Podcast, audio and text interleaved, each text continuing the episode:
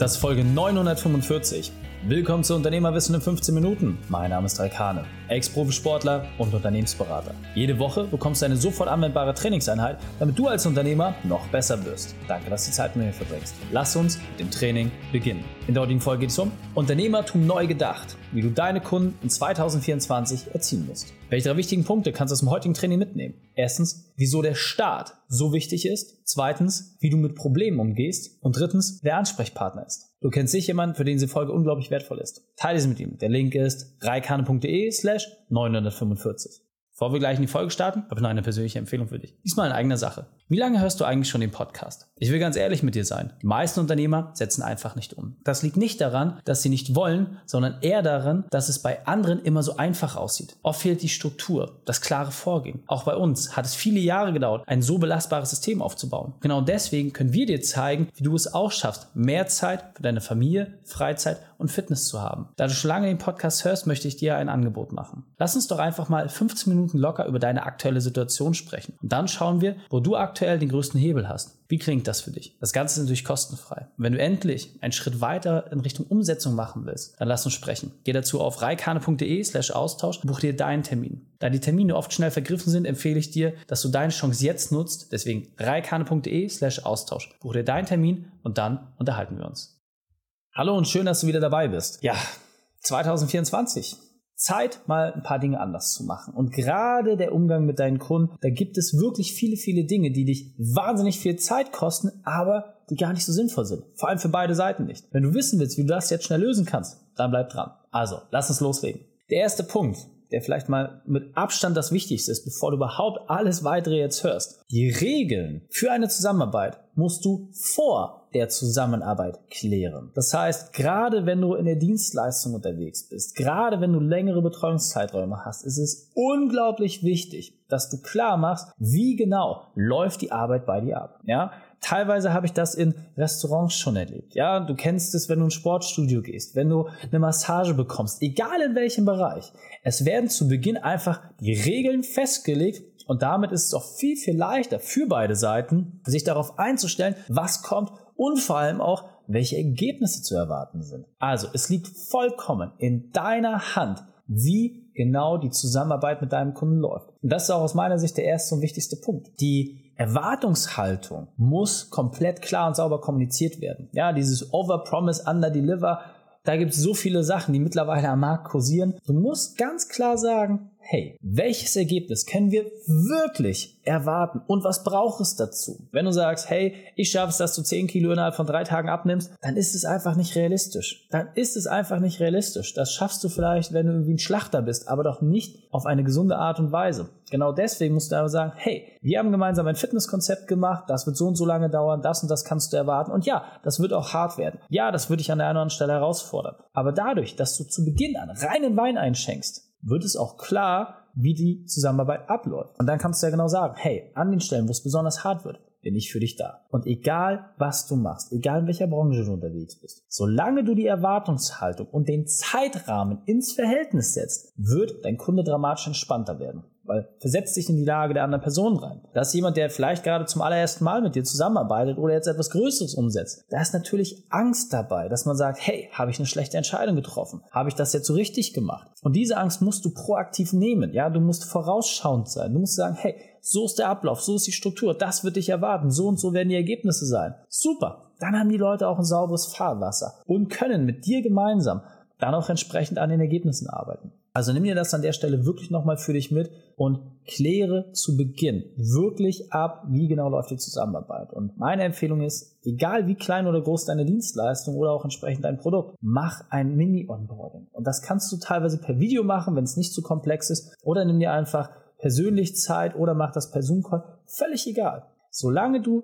den Startpunkt richtig festlegst, wird es viel, viel leichter sein, auch das gemeinsame Ziel zu erreichen. Denn ähnlich wie beim Schiff, wenn der Kurs zu Beginn nur ein ganz kleines bisschen abweicht, dann wirst du um tausende Kilometer nicht am richtigen Ziel ankommen. Deswegen sieh den Startpunkt wirklich mit Abstand als wichtigstes Werkzeug, um damit die Zusammenarbeit auch entsprechend in die richtige Struktur und vor allem die richtige Form zu bringen. Der nächste Part, der natürlich ganz, ganz wichtig ist, egal ob eine Zusammenarbeit besonders gut oder schlecht läuft, du musst Kommunikationsregeln schaffen. Du musst natürlich klar machen, hey, wie genau wird kommuniziert? Wie sind die Abläufe? Und vor allem, wie kannst du diese auch schrittweise verbessern? Das heißt, wenn ein Kunde dich permanent anruft, dann ist das vielleicht etwas, was nicht gewünscht ist. Wenn ein Kunde sich privat bei dir auf dem WhatsApp-Handy meldet, kann das sein, dass das nicht gewünscht ist. Wenn ein Kunde dir zehn E-Mails am Tag schreibt, kann es sein, dass das nicht gewünscht ist. Lege doch einfach die Regeln fest. Sage, hey, über welchen Kanal soll in welcher Häufigkeit zu welchen Zeiten kommuniziert werden. Punkt. Allein, dass du diese Regeln festlegst, wird schon automatisch die 80% der Leute,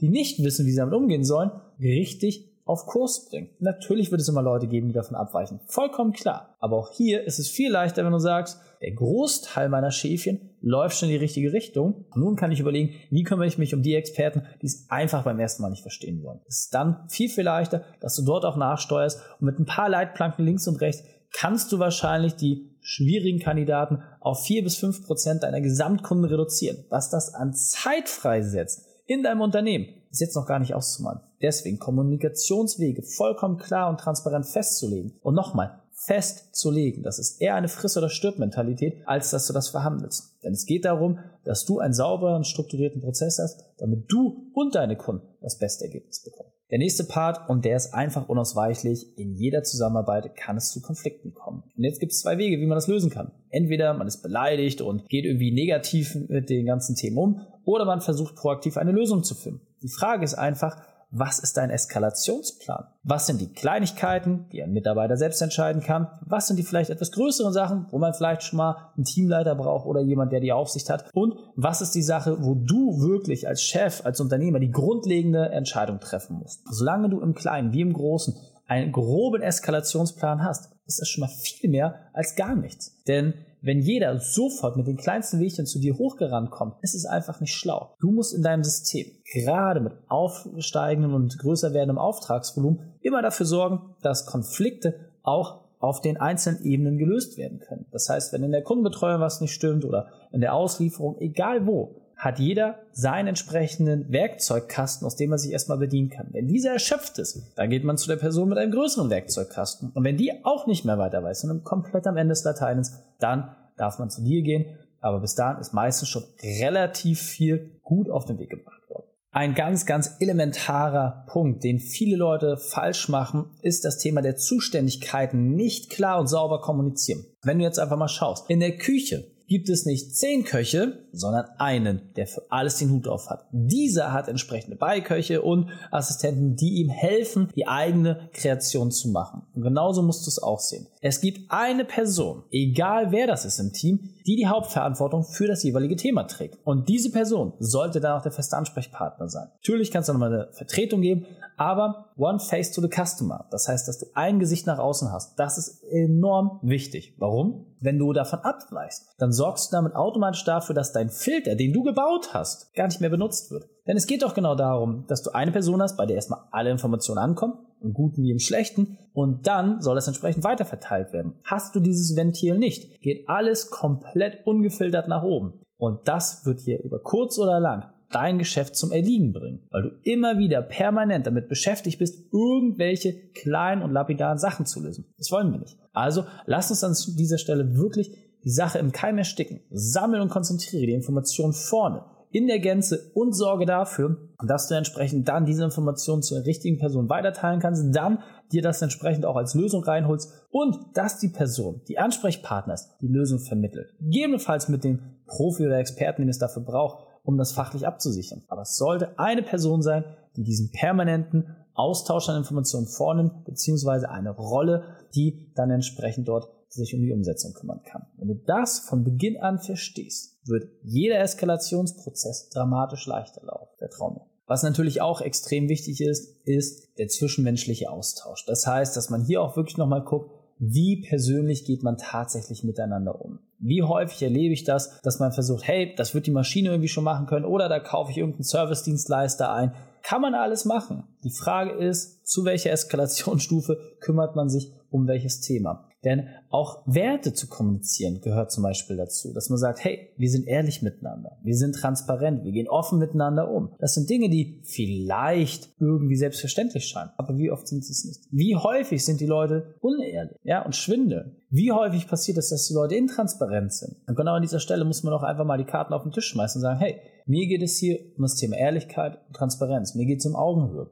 Und jetzt lass uns für deine aktuelle Herausforderung die beste Lösung erarbeiten, die fair für beide Seiten ist. Es ist keine Einbahnstraße. Es ist ein Durchgang für beide Seiten. Und ja, manchmal braucht man ein bisschen mehr von der anderen Seite, aber manchmal braucht die andere Seite auch mehr von dir. Geht aufeinander zu, schaut, wie ihr gemeinsam das lösen könnt. Und wenn ihr ehrlich und wertschätzend miteinander umgeht, dann werdet ihr euch auch immer in der Mitte treffen können. Sobald eine Seite voll auf ihrem Standpunkt beharrt, muss man dann natürlich auch schauen, hey, passt das noch zu meinen Werten? Und dann greift am Ende des Tages doch häufig wieder genau der Eskalationsplan, den man im ersten Schritt dann auch aufgesetzt hat. Und dieser Punkt ist mir besonders wichtig, deswegen will ich noch einmal verdeutlichen. Hast du zu Beginn der Zusammenarbeit klare Kommunikationsregeln geschaffen? Hast du dafür gesorgt, dass die Leute genau wissen, mit welchen Erwartungshaltungen und auch entsprechend mit welchen Zuständigkeiten sie betraut sind? Wird die Zusammenarbeit in 90% aller Fälle reibungslos und genau so laufen, wie du es dir vorstellst? Und darum geht es. Wenn du sagst, hey, ich möchte aus dem Tagesgeschäft mich zurückziehen, dann brauchst du ein belastbares System. Dieses belastbare System wirst du aber nur dann finden, wenn du es auch so aufgebaut hast,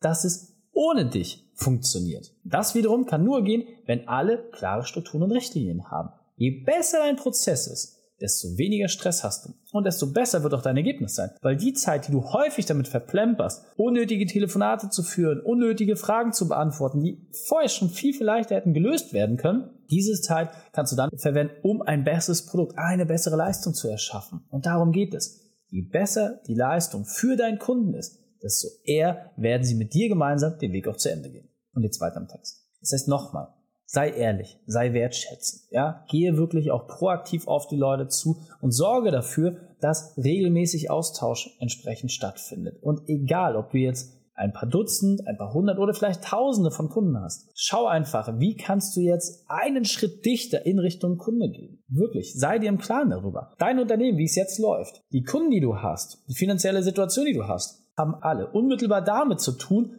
von dem, was du gerade bereit bist, auch an Energie da reinzupacken. Und das heißt jetzt nicht, dass du viel mehr arbeiten musst. Das Gegenteil ist der Fall. Deine Aufgabe ist es, ein System und eine Struktur zu schaffen, die es dir ermöglicht, dass deine Kunden happy sind, auch ohne, dass du die ganze Zeit daneben stehen musst. Das steht immer im Fokus. Wenn du das berücksichtigst, kann ich dir versprechen, wird es auch viel, viel leichter in der Abwicklung laufen und du kannst dich auf neues Geschäft konzentrieren. Und was du dir an dieser Stelle auch mal ein bisschen mitnehmen musst, ich persönlich habe die Erfahrung gemacht, gerade in der Beratung, wie wir unterwegs sind, es ist viel wichtiger, dass du den Leuten auch mal ehrlich sagst, was sie hören müssen, statt dass du nach dem Mund redest. Es geht nicht darum, dass man zu einem Ja und Arm sagt als Dienstleister. Im Gegenteil, sage das, was sie hören müssen und nicht das, was sie hören wollen. Wenn du diese Idee dir mal mitnimmst und überlegst, hey, wie häufig machst du dich klein? Wo scheust du die Konfrontation, weil du vielleicht Angst hast, dass ein Kunde abspringt? Und was bedeutet das jedes Mal für dich? Dass du dir irgendwie doch ins eigene Fleisch schneidest. Also lass das von Beginn an weg, mach es richtig und dann kann ich dir versprechen, wird dein Leben deutlich einfacher. Also fassen wir die drei wichtigsten Punkte noch einmal zusammen.